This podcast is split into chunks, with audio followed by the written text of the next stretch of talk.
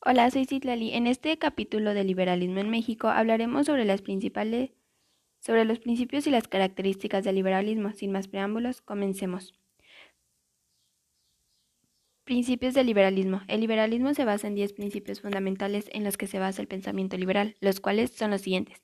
Libre mercado, globalización, gobierno limitado, libertad de asociación, libertad personal, propiedad privada, autonomía con contractual, reparación del daño, igualdad jurídica e individualismo. Características del liberalismo. Entre las principales características del liberalismo podríamos destacar las siguientes. La defensa de la libertad individual sobre todas las cosas. Principio de igualdad ante la ley. Defensa de la propiedad privada. Libertad de culto. División total de poderes. Limitación del poder del Estado. Defensa de la tolerancia y el establecimiento de códigos civiles.